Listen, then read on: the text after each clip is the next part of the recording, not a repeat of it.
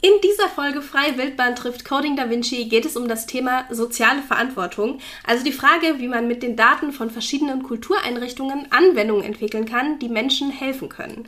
Zu Gast sind Philippe Genet, Leiter der Geschäftsstelle Coding Da Vinci in Frankfurt und Timo Strohmeier, Geschäftsführer von Castania 1.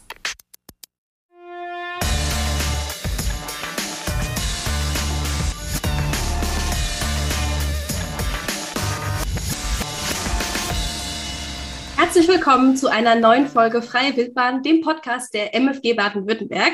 Ich bin Katrin Radke, Spieleprogrammiererin und Co-Founderin des Stuttgarter Indie Game Studios Spellgarden Games. Herzlich willkommen zur letzten Folge unserer dreiteiligen Spezialserie zum Kulturhackathon Coding Da Vinci Baden-Württemberg 2022. In jeder unserer drei Podcast-Folgen geht es um einen der Tracks, also die Themen, zu denen im Rahmen von Coding Da Vinci Ideen und Anwendungen geprototyped werden sollen. Und neben den drei festen Tracks gibt es übrigens auch noch einen offenen Track, bei dem die Teilnehmer in ihrer Fantasie dann ganz freien Lauf lassen dürfen und sich einfach von den Daten inspirieren lassen können. Da ist also auf jeden Fall für alle ein Thema dabei. Heute geht es um den Track Soziale Verantwortung, Let Your Data Help. Also die Frage, wie man mit den Daten von verschiedenen Kultureinrichtungen was Gutes für die Gesellschaft tun kann, wie man Anwendungen entwickeln kann, die Menschen helfen können. Und meine Gäste heute sind Philippe Genet, Leiter der Geschäftsstelle Coding Da Vinci in Frankfurt. Hallo Philippe. Hallo. Hi. Und Timo Strohmeier, Geschäftsführer von Kastanie 1. Hallo Timo. Hallo, Servus. Schön, dass ihr beide heute dabei seid. Wir sprechen heute über das Thema soziale Verantwortung und das ist ja schon ein ziemlich großes Oberthema. Deshalb ist meine erste Frage an euch, was bedeutet denn soziale Verantwortung für euch und speziell eben auch für euren Job? Timo. Ja, soziale Verantwortung ist ein ganz großes, äh, riesiges Thema. Ähm, äh, für mich bedeutet soziale Verantwortung in unserer Arbeit, dass wir, weil wir vor allem eben für viele ähm, ähm ich kenne es gar nicht, Kunden, Partnerinnen äh, tätig sind, die äh, öffentliche Träger sind, die im sozialen Bereich tätig sind, dass wir da einfach auch immer an unsere Nutzerinnen denken, an die Endnutzerinnen denken, dass wir versuchen, die einzubeziehen und ihnen auch auf Augenhöhe zu begegnen, sie einzubeziehen in unsere Arbeit, sie nach ihren Wünschen zu fragen. Das ist mir eigentlich mit das Wichtigste, ähm, dass sie direkt auch teilhaben können ähm, an äh, Entscheidungen, wenn wir Apps bauen, Games irgendwas zum Draufklicken, zum Touchen äh, bauen, dass die direkt auch ein Wörtchen mitreden äh, dürfen. Das ist für mich ein ganz großer Teil ähm, oder ein ganz wichtiger Teil dieses riesengroßen äh, Begriffs. Sehr cool, das finde ich super spannend. Da komme ich auf jeden Fall nachher nochmal drauf zurück. Äh, jetzt gebe ich erstmal an Philipp. Was bedeutet das für dich, soziale Verantwortung? Ja, Timo hat jetzt schon eigentlich mir alles weggenommen, was ich sagen wollte. ähm, es äh, geht bei Coding Da Vinci, die, also vielleicht schicke ich voraus, die Geschäftsstelle von Coding Da Vinci ist angesiedelt an der Deutschen Nationalbibliothek in Frankfurt und ähm, die hat ja qua Gesetz schon einen, eine Art sozialen Auftrag, ähm, nämlich das Gedächtnis ähm, zu sein für alles, was äh, in Deutschland und auf Deutsch publiziert wird, ähm, digital oder, ähm, oder in Print. Und ähm, das bringt mich eigentlich so ein bisschen drauf, was, was ich finde, was Kulturinstitutionen für einen sozialen Auftrag haben, weil sie natürlich auch ähm, den Auftrag haben, Kultur nicht nur zu sammeln und zu äh, und aufzuarbeiten, sondern natürlich auch zugänglich zu machen und zu vermitteln. Und ähm, ich finde, gerade im Kulturbereich ist, ist Vermitt Vermittlung und Zugänglichmachung ein ganz, ganz zentrales Thema.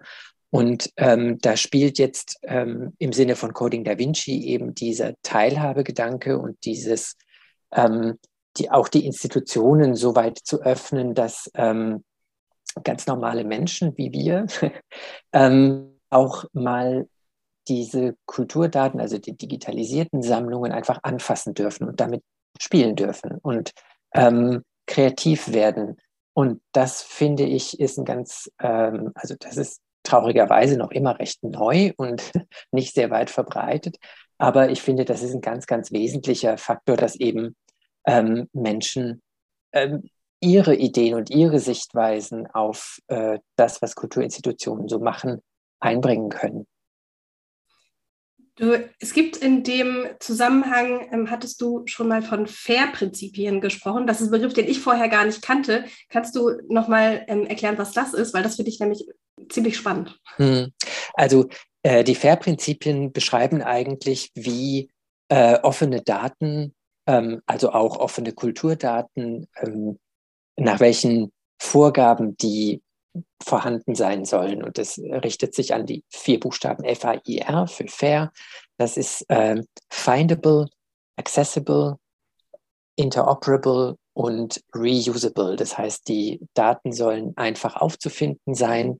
Sie sollen ähm, frei wiederverwendbar sein.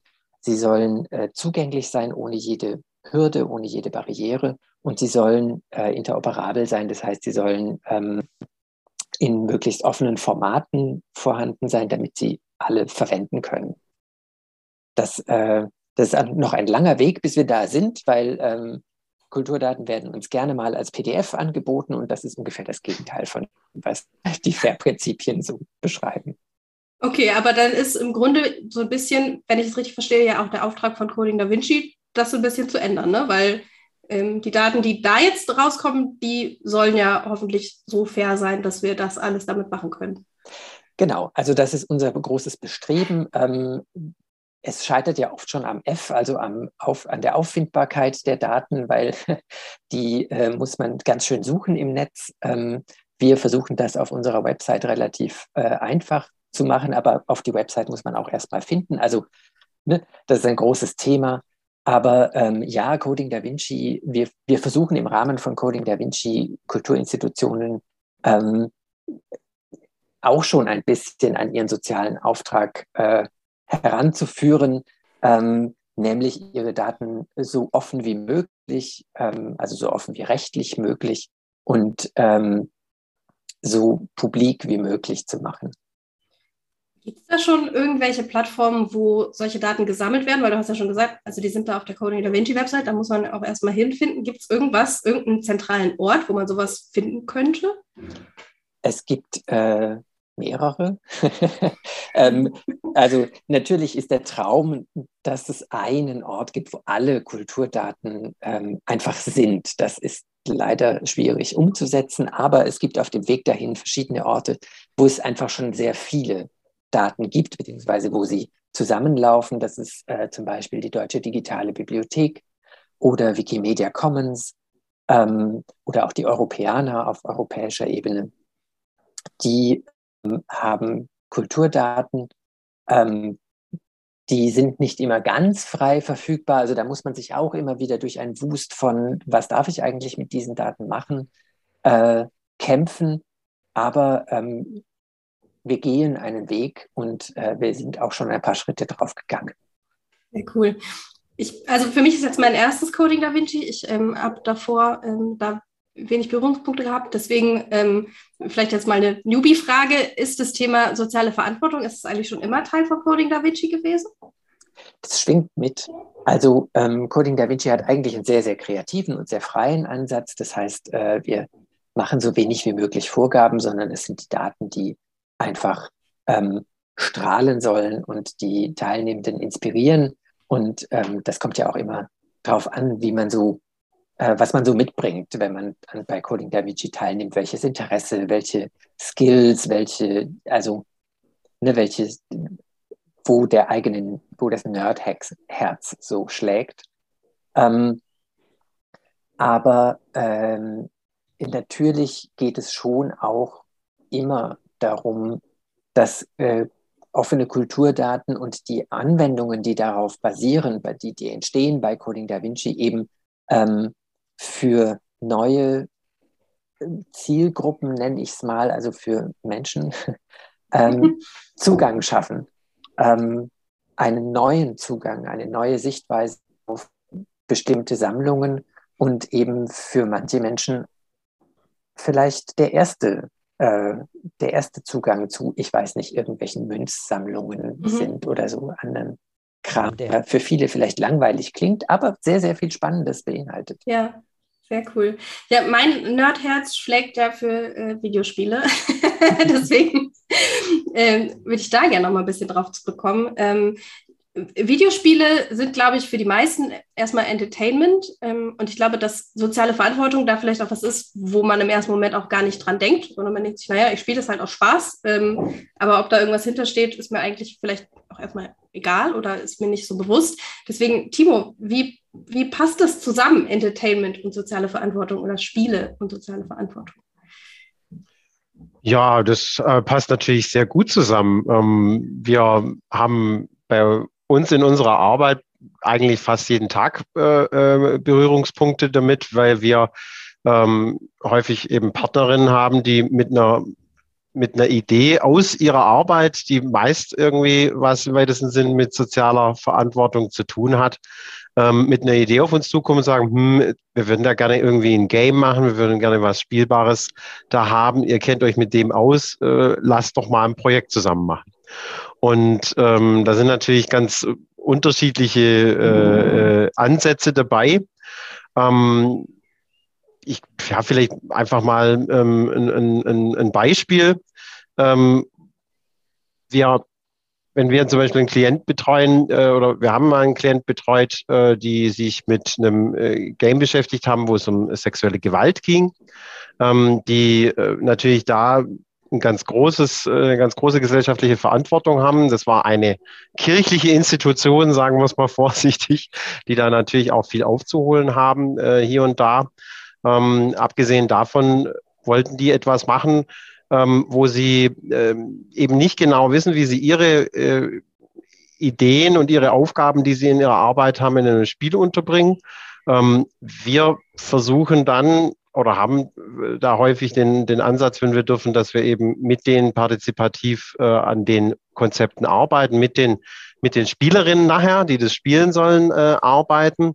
Und da ist häufig so ein Game halt ein, ein Transporteur für, für bestimmte Denkweisen, für, für Dinge, die man einübt. Da ging es jetzt in dem Fall im, im weitesten Sinne um das Lernen eines gewissen Verhaltenskodex in ähm, Jugendgruppen.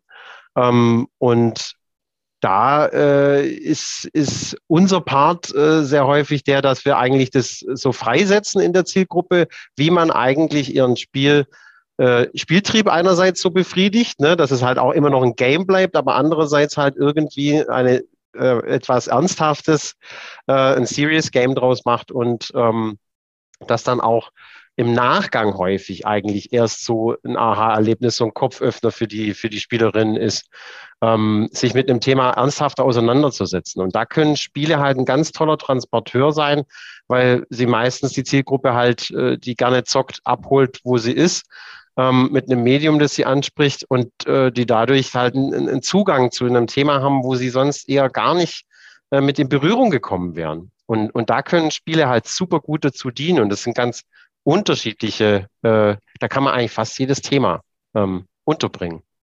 Ist das für euch ein Balanceakt zwischen, das soll Spaß machen, aber es soll irgendwie auch was, man soll was dabei lernen? Gibt es da, ähm, es ist irgendwie so ein Spannungsfeld, ne? Ich finde gar nicht. Ähm, also ich finde äh, ganz im Gegenteil, ähm, am besten funktionieren solche Spiele, ähm, wenn sie was transportieren, ohne dass man es merkt. Ähm, also es gibt ein Beispiel bei Coding Da Vinci, das ist äh, vor zwei Jahren entstanden. Ähm, da hat eine Institution äh, Bilder von einer Jugendstilvilla, das war die Villa Majorelle in Nancy, äh, zur Verfügung gestellt. Und ähm, was dabei rausgekommen ist, ist so eine Art äh, Exit-Game, ähm, also so, so ein Rätselspiel, äh, ähm, wo man im vordergründig eigentlich die, die Villa von so wild wucherndem Pflanzenbewuchs befreien muss, indem man irgendwelche äh, Dinge wiederherstellt oder Scherben zusammensammelt und äh, so, also klassische Dinge, die man kennt. Aber ähm, die äh, Charaktere, die einen durch dieses Spiel leiteten, waren eben ehemalige äh, BewohnerInnen oder die Erbauer der Villa und die haben dann immer so, äh, so ein paar Informationseinsprengsel ähm, äh, eingestreut und man hat überhaupt gar nicht mitbekommen, dass man jetzt gerade Geschichte erzählt bekommt. Ähm, und das fand ich total schön gelöst, auch noch auf drei Sprachen. Also das war ähm, für mich ein sehr gelungenes Beispiel von einem Serious Game, das gar nicht so schrecklich serious war. Ja, das, das, da fällt mir jetzt gerade noch was ganz anderes äh, tatsächlich ein. Es ist cool, dass du das sagst. Wir haben mal fürs Haus der Geschichte, also mit denen arbeiten wir sehr äh, äh, eng zusammen hier in Stuttgart, ähm, ein Projekt gemacht. Da ging es eigentlich, da hat sich auch äh, der Erste Weltkrieg gejährt und wir wollten irgendwas machen, wo wir ja äh, Jugendlichen äh, ein bisschen diese, diese doch sehr in, Stuttgart wirklich, da gibt es wirklich viele Orte, die direkt verbunden sind äh, mit dem Ersten Weltkrieg, wo man was dazu erzählen kann und einfach an die Orte gehen äh, kann. Und da wollten wir auch ein Game machen. Und da habe ich auch mit Studenten zusammen oder haben wir mit Studenten zusammen uns ein, ein, ein Projekt äh, ausgedacht, äh, was so ganz ähnlich funktioniert hat. Das hieß, das ist halt jetzt sehr schwäbisch, ne? das hieß Glombi Glombiereplotz. Also obwohl ich Schwabe bin, kriege ich es kaum raus. Da ging es um Kartoffelkuchen, weil Mehl so knapp war zu der Zeit. Ne?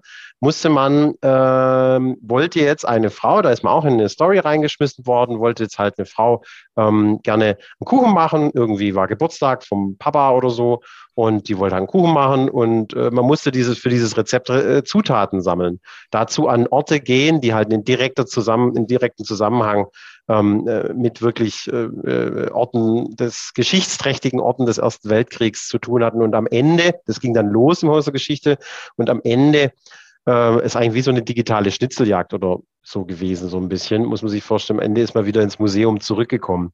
Ähm, abgesehen davon, dass durch das viele GPS-Tracking manche Spieler nicht ins Museum zurückgekommen sind, weil der Akku leer ging von den Geräten. Die hatten noch nicht wie die Pokémon Go Zocker irgendwie eine Powerbank im Rucksack. Das war echt so ein ganz pragmatisches Problem. Äh, sind die verloren gegangen im Stadtgarten. Aber die, die dann heimgekommen sind, quasi wieder ins Museum gekommen sind, die dann auf einmal voll viel auch wussten und voll viel anzufangen wussten mit den Exponaten, die da auch dann in der Sonderausstellung zu finden waren. Ähm, äh, und ganz bei Accident irgendwie äh, die Geschichte aufgesaugt haben, weil sie es ja mussten, weil sie ja die, die, die Rätsel lösen mussten, um diesen, äh, dieses Rezept ähm, ja, virtuell nachzukochen, sozusagen. Ja. Meine Theorie ist ja eigentlich auch, dass es so am allerbesten hängen bleibt. Also wenn man es gar nicht merkt, dass man es äh, gelernt hat, ähm, es gab über, übrigens, was, wenn du Stuttgart erwähnst, vor drei Jahren bei Code Ice, ach, eins habe ich vergessen zu erwähnen, das Spiel, über das ich vorhin sprach, das heißt Majorel Mystery und das gibt es auf itch.io. Ähm, mhm. ah, cool. Hingehen, runterladen, spielen.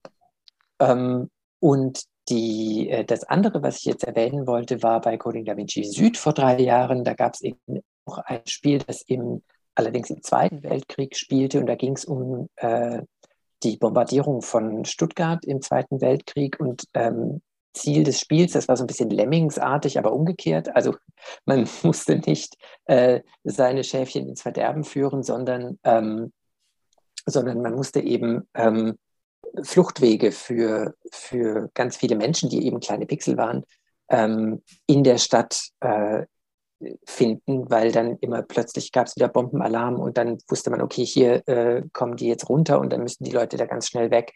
Und ähm, das sind so, das ist ja nichts, was sich die Institution ausgedacht hat. Die, hat, die ist ja nicht zu Coding Da Vinci gekommen und hat gesagt, ey, wir hätten voll gern so ein Spiel. Ähm, auf die Idee sind die ja selber gar nicht gekommen, sondern das waren die Teilnehmer, die, die sich überlegt haben, ähm, wir interessieren uns für diese Daten, wo es eben, das waren Kriegskarten aus dem Zweiten Weltkrieg von Stuttgart, ähm, total trockenes Material, ähm, aber irgendwie hat die das interessiert und die wollten dafür ähm, einen Zugang schaffen und haben sich eben überlegt, okay, dann machen wir ein Spiel draus und das ist actionreich, also man äh, kommt dann irgendwann Ne, wie es halt so ist in solchen Spielen, da geht alles immer schneller und immer drunter und drüber und dann muss man schon irgendwann ziemlich äh, ausgefuchst sein, um diese Fluchtwege noch zu finden. Ähm, und das fand dann auf der anderen Seite die Institution ganz großartig, ähm, weil sie eben genau das bekommen hat, von dem sie gar nicht wusste, dass sie es braucht, ähm, nämlich ein Spiel, um diese Karten irgendwie ähm, anschaulich zu vermitteln. Ja, das finde ich total toll, dass Spiele durch dieses, durch die Immersion eben dabei helfen, dass man irgendwie Bock hat und irgendwie, ohne dass man es merkt, was dabei lernen kann. Und was ich auch super spannend fand, was du gerade gesagt hast, dass man irgendwie ja eine Art Kreativität braucht für so ein trockenes Thema. Ähm, das ist, glaube ich, irgendwie was, da habe ich vorher gar nicht so richtig drüber nachgedacht, dass Kreativität irgendwie dabei helfen kann, soziale Verantwortung zu zeigen. Das finde ich total spannend. Ähm, Timo, ich habe mich gefragt, ihr habt ja super viele Spiele mit einem sozialen Hintergrund. Ne? Gibt es da irgendwie, äh, gibt es einen Grund, wie das dazu kam? Ist das irgendwie eine Art von Firmenphilosophie, die ihr habt oder war das Zufall?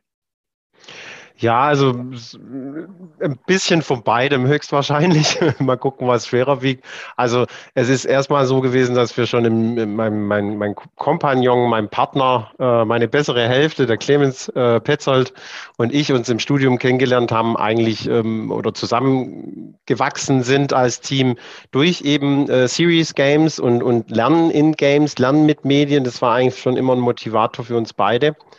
Ähm, und so war auch klar, wir können jetzt nicht die harten Blockbuster und das wollen wir auch gar nicht basteln irgendwie. Wir wollen irgendwie gerade auch, vielleicht auch gerade Institutionen helfen, die so ein bisschen manchmal äh, von den Medien vergessen werden, äh, ähm, ihre Themen zu, äh, zu, zu platzieren. Wir haben sehr engen Kontakt schon immer gehabt und das ist schon Zufall gewesen, aber ein sehr glücklicher mit ähm, sozialen Unternehmen, vor allem mit dem Paritätischen Landesverband äh, hier in Baden-Württemberg, wodurch wir ganz eng eigentlich mit äh, der Sozialwirtschaft, sozialen äh, Institutionen ähm, ich sage immer gerne mit der guten Seite der Macht halt in Berührung gekommen sind. Und ähm, die machen so viel coole Sachen, auch kleinste Institutionen, äh, denen man dann ähm, wirklich auch helfen kann, ganz neue Zielgruppen zu erreichen. Und es macht super Spaß. Erstens mal äh, erlebt man da eine riesige Dankbarkeit ähm, äh, auf seitens der Partnerin, die, die Zielgruppen, die, die sich mit Spielen auseinandersetzen, die ähm, äh, lernen die Arbeit kennen, äh, äh, lernen Dinge kennen, wo sie so gar keinen Zugang bekommen hätten und die sind genauso dankbar und es gibt super viel zurück und deswegen war es irgendwie wie so ein Selbstläufer, sich da zu engagieren halt. Ähm, und äh, das wurde dann schon zur Firmenphilosophie ganz klar.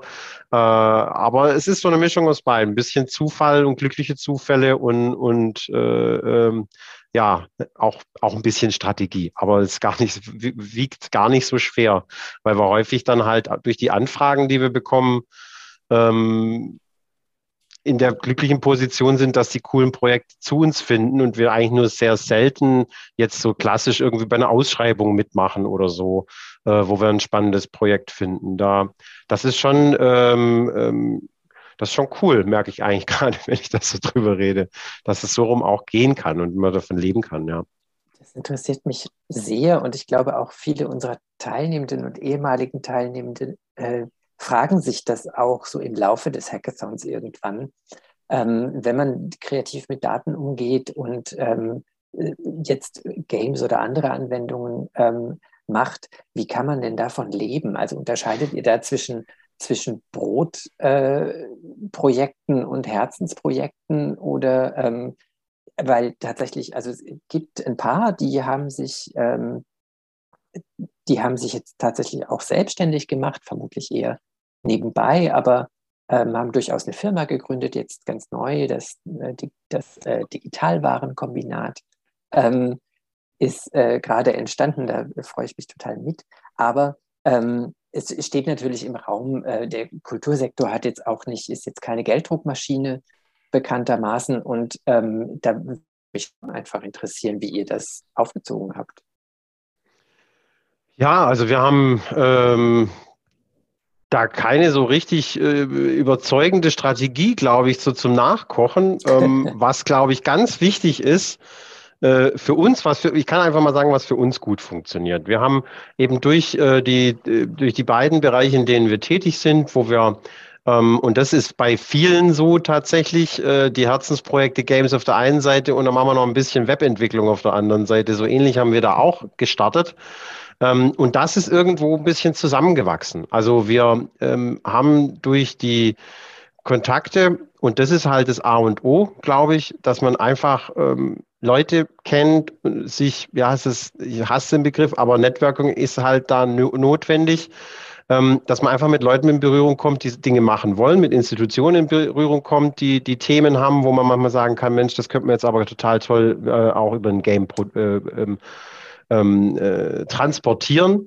Ähm, manchmal auch mal vielleicht ein bisschen helfen muss, ähm, Institutionen kriegen dann natürlich auch viel leichter, die machen irgendwelche Geldtöpfe auf, Förderungen auf, ähm, wo, wo man selber als GmbH gar nicht hinkommt und äh, auch gar nicht die Manpower hat. Das muss man halt aussehen. Also wenn man so eine Förderung äh, sich schnappt, ähm, das ist halt unglaublich viel Arbeit, bis man wirklich mal einen Cent auf dem Konto hat, mit dem man dann auch wieder äh, sich was zu essen kaufen kann. Man muss es echt mal so sehen.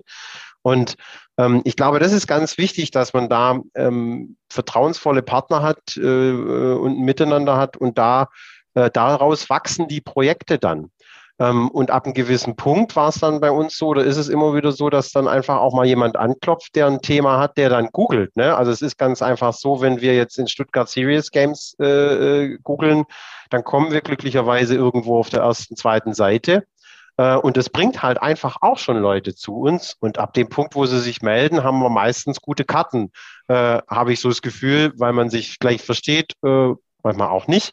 Aber dann ist ja, das ist ja schon die, die, die, die, der große Teil der Arbeit. Aber es ist natürlich auch, es wird halt auch schwerer und schwerer, weil es machen halt auch viele und es tummeln sich viele. Und deshalb, glaube ich, muss man sich auch gut vernetzen mit anderen, die produzieren wollen, die Games machen wollen, wo man sich auch gegenseitig äh, dann wieder unterstützt. Und weil nur so auch mit so äh, Freelancer-Netzwerken gehen dann auch wieder größere Projekte vonstatten.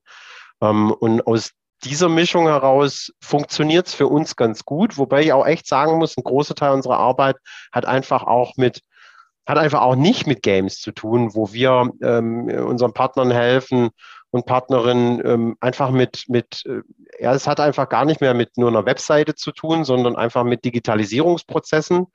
Ähm, und der Teil der Arbeit, da kommt eben auch einfach Geld rein, für uns ist das aber nicht nur ein Mittel zum Zweck, sondern es ist ein ganz wichtiger zweiter Teil der Arbeit und, und macht uns tierisch äh, Spaß. Und so in der Kombination funktioniert es für uns ganz gut. Aber ich möchte jetzt auch nicht jedem der Game-Entwickler äh, und Entwicklerinnen sagen, hier entwickelt nebenher noch ein paar WordPress-Webseiten oder so. Da würde ich auch echt voll abraten irgendwie. Ähm, für uns hat sich aber auch daraus echt was entwickelt. Und ab einer gewissen Größe an Kunden oder Menge an Kunden ähm, geht es dann auch leichter. Und dann kann man nicht nur gerade so überleben, sondern ich glaube, wir können ganz gut davon leben eigentlich. Wir sind ganz zufrieden. Ähm, wir haben beide Familie äh, oder die, die, die im Team auch, äh, teilweise zumindest. Und, ähm, und das ist äh, ja auch, auch wichtig, weil am Ende vom Monat muss man seine Miete zahlen und möchte auch nicht immer Angst haben, wie, wie geht es jetzt weiter? Gerade wenn man mal Kinder auch hat, ist es noch, hat es noch mal ganz andere Ernsthaftigkeit, das Geld verdienen. Auch eine äh, und ich bin, sozialer Verantwortung. Das ist auf jeden Fall eine Verantwortung und sehr sozial sollte die auch noch ablaufen, genau.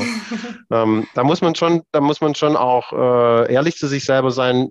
Manchmal war es aber auch nicht so äh, easy, sage ich mal, wie sich das, das anhört, muss ich auch ganz klar sagen. Ähm, wo man schon überlegt hat, hat das eine Zukunft, machen wir da das Richtige? Äh, können wir da auf Dauer von leben? Mittlerweile würde ich sagen, ist, ist diese Nische keine Nische mehr, in der wir sind, wir waren, sondern längst äh, halt äh, gibt es ganz viele, die da auch äh, gut von leben können, glaube ich. Aber eine einfache Strategie äh, war es nicht. Also wie oder es war schon harte Arbeit auch dabei. Hatte auch mit viel mit Entbehrung zu tun, muss man einfach ganz klar sagen. Mhm. Aber hier und da wird es besser, Schritt für Schritt. Ich glaube, zum, zum Thema äh, Kontakte und Networking kann ich dir auf jeden Fall zustimmen. Das ist bei uns gerade auch super hilfreich, auch weil wir gerade erst angefangen sind. Aber alles, was wir bis jetzt bekommen haben an Aufträgen, kam über Leute, die wir vorher schon kannten. Ähm, ich, und ich wünschte, es wäre nicht so, es gäbe irgendwie eine zentrale Plattform, wo man hingehen kann und, und jeder quasi sagen kann, so ich möchte Spiele entwickeln und ähm, mir irgendwie Projekte an Land holen. Aber ist halt leider nicht so, ne? Ja, das, äh, jetzt ist, kommt die Steilvorlage zum zweiten Mal, jetzt nehme ich sie mit.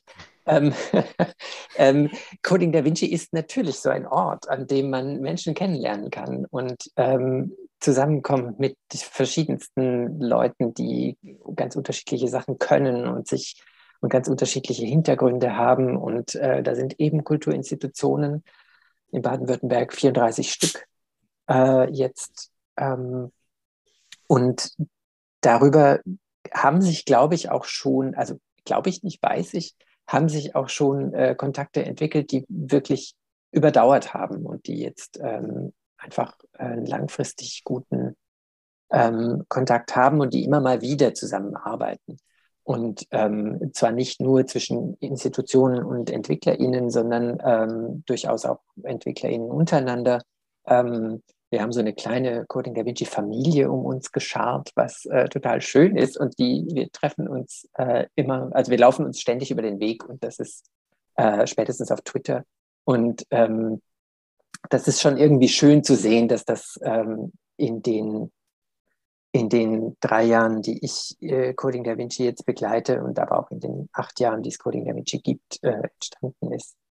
Und wir wollen ja auch weitermachen. Wir wollen ja dieses Netzwerk weiter ausbauen und eben auch verstetigen, damit es nicht immer so einen Eventcharakter hat, sondern und so ein Wanderzirkus ist, sondern ähm, dass sowas eben auch Bestand hat und dass man sich, dass man Anlässe hat, sich wieder zu treffen und ähm, miteinander Sachen auszuhacken. So habe ich das verstanden, was ihr gesagt habt. Sehr schön, das klingt echt total toll. Äh, du hast gerade äh, angesprochen, dass, äh, dass, es so viele verschiedene Menschen gibt, die bei Coding Da Vinci mitmachen und ähm, Leute aus verschiedener Herkunft. Und das äh, ist direkt auch eins von meinen Herzensthemen so ein bisschen, ähm, weil ich da direkt an Diversität denken muss und das ist so ein bisschen ähm, für mich auch ja, einfach ein Thema, mit dem ich mich viel beschäftige. Wie sieht es denn da aus bei Coding Da Vinci, auch ähm, zum Thema Diversität bei euch? Also ähm, divers ähm, hat ja diverse Dimensionen. Genau. Ähm, also vielleicht so das Offensichtlichste, ähm, unsere, also die Frauenquote unseren, unter unseren Teilnehmern ist äh, sehr hoch vergleichsweise bei so Hackathons. Ähm, vermutlich liegt es am Kulturthema. Ähm, aber wir sind ungefähr 50-50. Ähm, das heißt, ähm, da, da bin ich auch stolz drauf, das finde ich gut. Mhm. Ähm, und ansonsten ähm, kommt die Diversität natürlich auch über die Inhalte. Also ähm, wir haben Inst äh, Institutionen aller Couleur, es gibt äh, Museen, Archive, Bibliotheken, Gedenkstätten und die bringen natürlich ganz, ganz unterschiedliche äh, Sachen mit. Also von der äh, 2,5D Stadtkarte von Paris aus dem 18. Jahrhundert äh, zu einer Sammlung von Hämmern, ähm, 300 Ebbes Hämmer, ähm, die jemand angelegt hat. Also da ist einfach für jeden was dabei und äh, da finden alle irgendwie Anschluss. Und natürlich ist es ein Hackathon, das ist eine ganz offene Geschichte. Das heißt, äh, alle sind willkommen. Wir werden jetzt in Baden-Württemberg auch ein, auch äh, BesucherInnen aus ähm, dem südlichen Afrika haben und aus Brasilien, die äh, haben das gewonnen, indem sie äh, ihrerseits bei Kulturhackathons äh, in ihren Ländern teilgenommen haben und gewonnen haben. Und die kommen jetzt zu uns und machen bei uns mit und mischen das hoffentlich ordentlich auf und bringen, äh, ähm, bringen da einfach äh, nochmal andere Perspektiven ein. Ähm, also äh, wir tun viel dafür, dass wir ähm, nicht nur ähm, nicht nur Hardcore-Entwickler ansprechen, sondern auch DesignerInnen, KünstlerInnen. Also das Ganze findet ja jetzt am ZKM statt, der Kickoff. Ähm, das heißt, da haben wir einen ganz äh, guten Draht zu MedienkünstlerInnen und das ähm, bringt auch einfach immer noch mal ganz viel ähm, konzeptionelle und, und kreative Ansätze mit rein, mit die, die überraschend sind. Und, ähm, ja, also ich könnte jetzt noch eine Viertelstunde darüber weiterreden, aber vielleicht reicht es erstmal. Ja, nee, das klingt jeden Fall schon mal sehr cool. Ich finde super, dass ihr euch da auch einsetzt. Ein anderer Aspekt ähm, über den wir jetzt, glaube ich, noch nicht so gesprochen haben, aber ähm, der, glaube ich, jetzt, was soziale Verantwortung angeht, auch mit den Daten, die es da gibt, ganz gut passt, ist das Thema Barrierefreiheit, weil ich glaube, dass man mit den Daten, die es da gibt, ganz coole Sachen machen könnte, ähm, die dazu vielleicht führen, dass Museen ähm, barrierefreier werden, oder? Ja, also da habe ich natürlich auch Beispiele. Gerne. ähm, wie aufs Stichwort. ähm, ich ähm, habe zum Beispiel, was bei Coding Da Vinci direkt entstanden ist, ist äh, zum Beispiel eine Website, die heißt Schaufel und Schweiß, schaufelundschweiß.de. Ähm, und äh, die beschäftigt sich mit dem Bau des Nordostseekanals vor genau 125 Jahren. Und ähm, das ist mehr oder weniger eine Info-Website, aber da gab es auch eine Redakteurin von einer äh, regionalen Zeitung, die hat dem Team geholfen, indem sie Geschichten aus Sicht der Arbeiter äh, geschrieben hat, die daran beteiligt waren. Die wurden dann auch äh, eingelesen äh, von Sprechern, ähm, auch in der Herkunftssprache der Arbeiter. Da ist Italienisch dabei, da ist aber auch Plattdeutsch dabei. Und ähm, so hat die, äh, die Website, die so eine Scroll-Website hat und ganz, auf ganz viele Infografiken und so, sehr, sehr schön gemacht, also unbedingt besuchen. Ähm, die ähm, hat dann eben nicht nur Text, sondern eben auch Audio äh, dabei. Und ähm, dem Team war von Anfang an Barrierefreiheit ganz wichtig. Und es hat, wie so oft, den Hintergrund, dass äh, der Bruder einer, eines Mitglieds dieses Teams äh, blind ist. Und ähm, dann hat man natürlich so, so dann, dann schaut man da natürlich viel mehr drauf und achtet darauf. Und es war von Anfang an ganz wichtig. Und das haben sie am Ende auch geschafft, dass diese Website ähm, ziemlich barrierefrei ist. Aber ähm, was man mit Digitalisierung natürlich auch machen kann, ist, ähm, das habe ich im, im Nationalmuseum in Stockholm, im schwedischen Nationalmuseum gesehen, ähm, die haben äh, in ihrer Skulpturensammlung, die haben sie fotogrammetrisch äh, erfasst. Das heißt, sie haben Fotos von allen Seiten gemacht und 3D-Modelle daraus erstellt und die dann mit einem 3D-Drucker ausgedruckt, sodass ähm, sehbehinderte Menschen ähm, diese Skulpturen haptisch erfassen können. Also die können sie in die Hand nehmen und, und umdrehen und eben so ähm, sehen, in Anführungszeichen. Und ähm, das sind so ganz, äh, ganz praktische äh, Nutzungs- an, also Anwendungsfälle für, für das Digitale, wo es dann wieder eben zurück ins Analoge geht und einfach Menschen hilft. Ähm, nur muss man halt auf die Idee kommen. Und ich glaube, ähm, für sowas sind Veranstaltungen wie Coding Da Vinci, ich mache jetzt ständig Werbung dafür, ist mir fast unangenehm. Ähm, aber da sind genau solche Veranstaltungen äh, richtig, weil da einfach Menschen zusammenkommen, die sonst sich nicht natürlicherweise über den Weg laufen. Und da entstehen dann einfach aus dem Zusammenprall, sage ich mal, von, von Sichtweisen und von Perspektiven entstehen einfach neue Ideen. Sehr cool. Ich finde, das sind beides auch coole Beispiele dafür, dass Barrierefreiheit oder barrierearm äh, zu sein eben nicht nur für Menschen mit Behinderung cool ist, sondern ich würde mir, ich würde die Figur auch schon gerne in der Hand halten. Ne? Das ist ja irgendwie für alle was Gutes. Ähm, und deswegen auf jeden Fall was, was ähm, wert ist, darüber nachzudenken. Ähm, du hast jetzt aber auch eigentlich schon sehr gut ähm, hingeleitet auf die letzte Frage. Ich würde super gerne noch fünf Stunden länger mit euch hier über dieses Thema reden. Aber wir sind fast am Ende äh, der letzten Sonderfolge zum Thema Coding Da Vinci angekommen. Und deshalb würde ich mit euch gerne einen ganz kleinen Blick in die Zukunft werfen und euch fragen, was wünscht ihr euch denn für die Zukunft von so Kulturhackathons wie Coding Da Vinci? Was kann da noch so kommen? Was brauchen wir denn in der Zukunft, um irgendwie weitere spannende Projekte zu Themen wie soziale Verantwortung, aber auch offenen Kulturdaten zu sehen? Was brauchen wir dafür? Äh, oder was wünscht ihr euch? Also wenn ich mal anfangen darf, äh, mehr Daten einfach. Ne? Ich weiß noch, ich war 2016 äh, bei der Open. Ähm, da war schon, da habe ich das erste Mal von Open Glam gehört und so Austauschstandards. Ähm, da war, glaube ich, ich weiß nicht mehr, wie sie heißt, irgendeine Galerie aus Hamburg, die einfach mal ganz viele äh, äh Bilder, äh, ja, ihre Digitalisate einfach mal ins Netz gestellt hat, mal gucken, was da passiert. Das Museum ähm, für Kunst und Gewerbe in Hamburg ist das. Das, das kann sein, ja, genau. Und die, die, das hat mich halt total inspiriert, dass es sowas überhaupt gibt. Das war mir gar nicht bewusst. Wir haben uns erst später eigentlich damit auseinandergesetzt, dass diesen, dass da auch ein technischer Standard entstehen soll. Ähm, und wenn ich dann halt, ähm, ist gar nicht lange her, äh, Menschen, äh, die in der Geschichtsvermittlung arbeiten, in der Museumspädagogik arbeiten, erstmal erzählen muss, dass es sowas überhaupt geben kann weil häufig die Archivare und Archivarinnen, wenn es überhaupt äh, ja solche gibt, an, an den Sachen so äh, festhängen quasi. Die will man ja nicht ins Web umsonst äh, hergeben.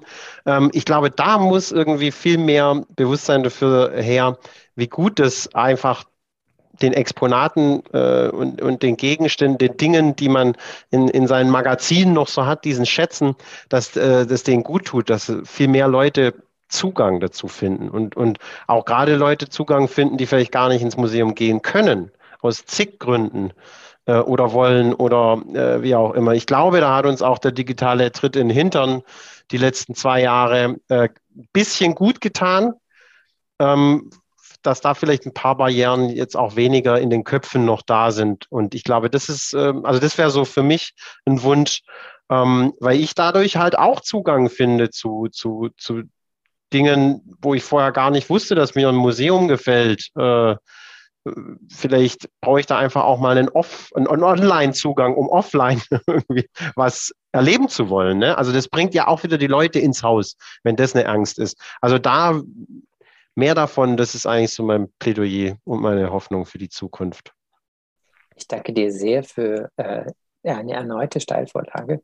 ähm, ähm, das äh, finde ich auch und ähm, ich, wir erleben mit jeder Regionalausgabe auch immer wieder diese, diese, ähm, diese Vorbehalte und diese, diese Ängste, was ähm, diese Öffnung von Sammlungen mit sich bringt. Also es gibt in vielen Institutionen eben immer noch so ein, aber wenn da jemand Schindluder mittreibt, also wenn, was, was machen die, das sind, das sind ja Hacker, ne? und Hacker, wissen wir ja alle, sind unglaublich böse.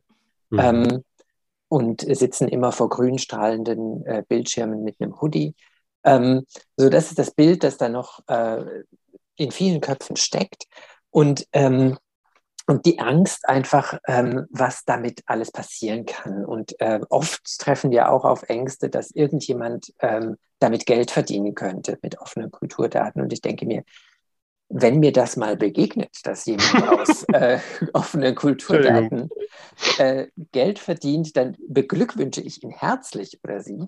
Ähm, und äh, Wikimedia hat ja das äh, Diktum äh, offen, äh, öffentliche Gelder, öffentliches Gut. Das heißt, ähm, diese Sammlungen gehören uns allen.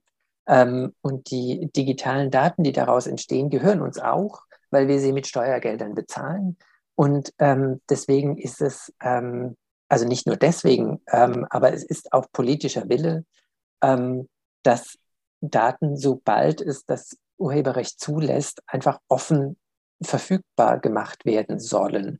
Und ähm, das ist für mich der eine Punkt, dass wir ähm, mit solchen experimentellen Formaten, wie es Coding Da Vinci als Hackathon ist, eben gegen solche Vorbehalte und gegen diese Ängste arbeiten, weil man bei Coding Da Vinci einfach mal ausprobieren kann, was denn passiert, wenn man Daten offen zur Verfügung stellt. Und man kann dabei sein bei diesem Prozess, bei diesem kreativen Prozess. Das ist ja was, was sonst auch nicht passiert. Und wir erleben und wir kriegen als Feedback auch immer, äh, immer tatsächlich äh, gespiegelt, dass, äh, dass das eine ganz tolle Erfahrung ist. Also selbst wenn die Daten gar nicht verwendet wurden, ähm, zu sehen, was Menschen mit Daten anderer Häuser ähm, auf die Beine stellen, ähm, finden Institutionen grundsätzlich faszinierend. Überrascht mich nicht. Ähm, und äh, am Ende trauen sie sich vielleicht einfach mehr. Also sie bestätigen uns auch ähm, immer, dass sie jetzt auch innerhalb ihrer Häuser das Thema Openness auch vorantreiben wollen. Das andere, was ich wichtig finde, ähm, ist eben, äh, eben diese Rückkopplung. Das heißt, wenn ich etwas aussende, kommt auch was zurück. Das heißt, äh, wenn ich die Daten offen zur Verfügung stelle, dann stolpert irgendwo jemand drüber und kommt dann zu mir. Ähm, weil äh, natürlich das, das Original nichts von seiner Aura verloren hat, nur weil es digital existiert. Ähm, es ist eigentlich, es ist keine, es ist keine Doppelung, es ist kein Ersatz, ähm, sondern es wertet das äh, Original noch mehr auf, wie ich finde, ähm, weil es es einfach äh, weiter strahlen lässt. Ich kann jetzt natürlich an meinem Computer Exponate sehen von weit weggenden Museen ähm, und äh, mich dafür interessieren, weil ich vorher gar nicht gewusst hätte, dass es das gibt. Und ähm, die Chancen des Digitalen zu nutzen, ähm, die es auch äh, für, die, für die Bereicherung und für die Multiperspektivität auf meine Sammlungen bietet, das äh, ist das Gebot der Stunde. Und deswegen äh, sind wir auch mit einem Folgeprojekt äh, auf den, also in den Startlöchern, ähm, das eben noch viel mehr Co-Creation-Formate äh, entwickeln möchte und die Zusammenarbeit zwischen Kulturinstitutionen und Zivilgesellschaft in, in ganz breiten Sinne. Also jetzt eben nicht nur äh, EntwicklerInnen, die sehr spitze Zielgruppe sind, sondern ähm, mit unheimlich vielen gesellschaftlichen Gruppen ähm, ähm, Netzwerke zu bilden und Beteiligung zu schaffen, Teilhabe zu schaffen, ähm, um äh, kreativen und kritischen Umgang mit Kultur ähm, auf Basis von offenen Kulturdaten weiter zu verbreiten. Jetzt habe ich es gesagt. Sehr schön. Vielen Dank für diese tolle Zusammenfassung und äh, die Aussicht, dass es weitergeht. Das finde ich. Ja, äh, fingers crossed. okay, sehr cool. Ja, ich bin gespannt, was da rauskommt. Danke euch auf jeden Fall. Liebe Zuhörende, wenn ihr das jetzt alles spannend fandet und zum Thema Coding Da Vinci noch mehr wissen möchtet, dann hört euch doch gerne auch die anderen zwei Podcast-Folgen dazu an. Den Podcast Freie Wildbahn findet ihr auf allen Podcast-Plattformen. Und außerdem könnt ihr dem Coding Da Vinci Hashtag folgen, Hashtag CDVBW 2022 für alle weiteren Infos und auch gerne, um dann eure eigenen Erlebnisse vom Hackathon zu teilen. Oder ihr schaut mal auf unserer Webseite vorbei, codingdavinci.de und ihr könnt Coding Da Vinci dann natürlich auch im Livestream verfolgen. Am 7. und 8. Mai findet der Hackathon Kickoff statt und am 24. Juni die Preisverleihung und die Präsentation aller Projekte. Vielen Dank fürs Zuhören. Vielen Dank auch an meine Gäste. Das war richtig cool mit euch heute zu quatschen und von euren Perspektiven Perspektiven und den coolen Projekten zu hören. Ich wünsche jetzt noch allen Teilnehmenden bei Coding Da Vinci ganz viel Spaß und Erfolg bei ihren Projekten. Bis ganz bald. Tschüss.